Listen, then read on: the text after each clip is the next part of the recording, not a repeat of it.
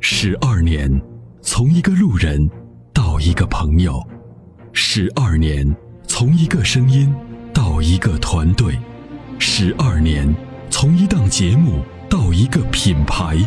十二年，从一个时间到一个时代。参谋长说：“车十二年，十二年的坚守，十二年的陪伴，积累、超越、突破、实现，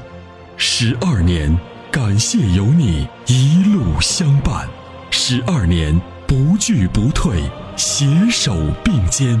初心不改，砥砺前行。”参谋长说：“车，再出发。”再出发。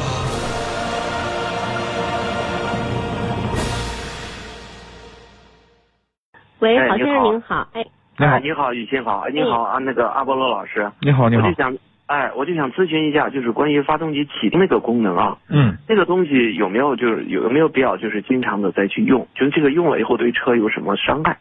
因为这个功能，我就觉得，就想让您给它评价一下。这个是这样的，好呃，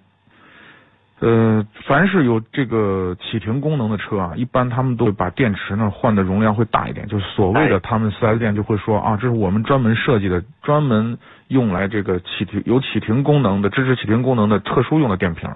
对对那，这个电瓶呢，其实实际上就是容量大的电池而已啊哎，啊，就是原来比如说是六十安时的，现在换七十安时，就这么简单。对对对对对。那么对，那么，但是呢，就是这个启动电机呢，它确实是，呃，比啊以前的这个启动电机的部分倒是确实做了一加强，加了一个啊行呃，加做了一些加强。那么这种情况下呢，我们呢就是有这两种情况。那第一呢，嗯我们行驶的工况非常非常堵，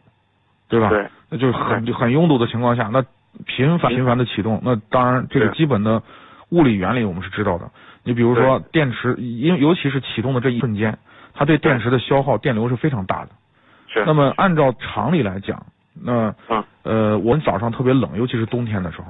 那我们对早上启动的一瞬间所消耗的电量呢，要多长时嗯间才能充回去呢？基本上要就是怠速状态，就是发动机怠速状态，需要运行哦半个小时才能充回去，啊就是哦就打那么一下才能充回去。那你对就可想而知，如果我们在频繁拥堵的情况下，那么嗯又频繁打火，那么这个嗯电消耗的会很快。哦，对对对对。那么在这种情况下呢，我给大家的建议就是说，把这种在极其拥堵的情况下的道路上，那就把这个功能就关掉。关了啊。。对，那如果相对比较通畅，嗯那偶尔只是等等红灯时间长一点，它突然停下了，那就停下了，就可以把它开开。但是很多车呢，基本上它是一个默认开启的状态，有的时候我们上车还得手动怎么摁一下，是我吧？关了，哦对对，就是比较麻烦，哦，因为确是实这样我们的城市路况确实很堵，有的时候对把这个对对常做默认常开启的话，确实很对给我们造成的这种心理感觉，好像哎呀，你看它老启动、老震动，让我的感觉可能驾驶感觉不太好对对对啊对。这个就是根据你实际情况来调整就行。哦，对，嗯这个就是这个启停的功能，它，比如说我们在用的过程中，它不是为了就是停那一下，嗯一个是发动机它不转了，可能是这个积碳可能会会产生很少。嗯就是从油耗角度来讲，一般情况下是停多长时间？比如说我等红灯三十秒，一分钟以上，我呃用它还是比如说多长时间用它？啊三十秒，三十秒以上你就用。哦，三十秒以上就可以用，是吧？的，是的，哦，好的好的，嗯，行，我再那个请教一下您，就是嗯关于涡轮增压的那个发动机的这个车，不是在开室内它挺堵的嘛，有时候嗯车速也起不来，对，跑也就是三四十码，嗯你要要堵的话，嗯，但是他四 S 店人说是作为涡涡轮增压的车，你不能长时间的就这样低速的开，说这样对发动机不好，是吗？唉，嗯，是不管是涡轮增压发动机还是自然吸发动机，就是低速的跑确实不好，不好主要体现在哪儿呢？啊，就是它没有达到一个正就是良好的一个工作环境情况下呢，它就对容易产生积碳。哦，这是这是最大的问题。实际上，因为只要你的温度达到正常工作的温度的时候，它的润滑油已经 OK 了，就是产不会说因为润滑的问题造成异常的磨损，只是哦说在不不太良好的工作情况下，尤其是缸内直喷的发动机，在走对拥堵路段路段的情况下，就停停走走，这种积碳就相对来说比较容易产生。为什么你哦看现在一些一些呃嗯这个汽车公司会造这种双喷射的发动机？嗯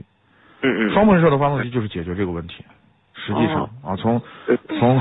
从技术角度上讲，从从某种方面上来讲，它是解决这个问题。那嗯么，那么即使是这样，这个积碳还是不可避免的，它多少都会有，只是多与少的问题。哦，对，对那我请教一下您，就是汉兰达 2.0T 的那款，就是那那一款它发动机不是双喷射的吧？嗯汉兰达应该不是，不是啊，嗯，二点零 T，它那个嗯啊，它那个变速箱是不是就是爱信 CAT 的这个变速箱爱信的变速箱没错，啊？就是这个变速箱质量稳定性怎么样？还行，还行啊，嗯，就是我们反映有部分车友反映这个挂啊二到三档的时候有一声当，有一声响，哦，对，对有有有一些车友反映这种情况，但是据我们所了解到这种情况呢，基本上也没什么安全隐患，哦，这是这是一个问题。第二个问题呢，就是汉兰达的这个陡坡缓降陡坡缓降的这个功能对，反应极其的迟钝，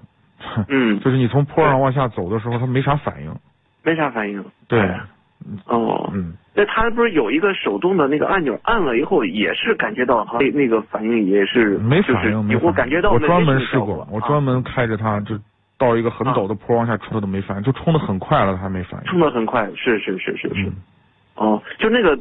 陡坡缓降在屏幕上是是不是不能用？那用了以后，嗯没，它不会启动，它不认为你它不在会下下坡。哦，对，就有有那坡度的时候，它嗯是才会是启动。对的，哦嗯，它是车上有个手动的按钮，手没动的按关系，钮这个其实啊这个功能呢，实际上对于老司机来说就是个啊 就是鸡肋，没用。就是因对为对你对因为就是你在脚底下很好控制刹车，基本上就不会有什么问题。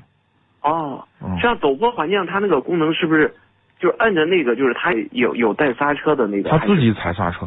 哦自己打对，就相当于它就是点刹，噔噔噔噔噔，不断给你在控制你的车速，慢慢的往下。嗯这样哦是这样因为我脚我们脚下如果频繁的踩，这有的可能就是经验的问题嘛，它可能控制不了，控制不好。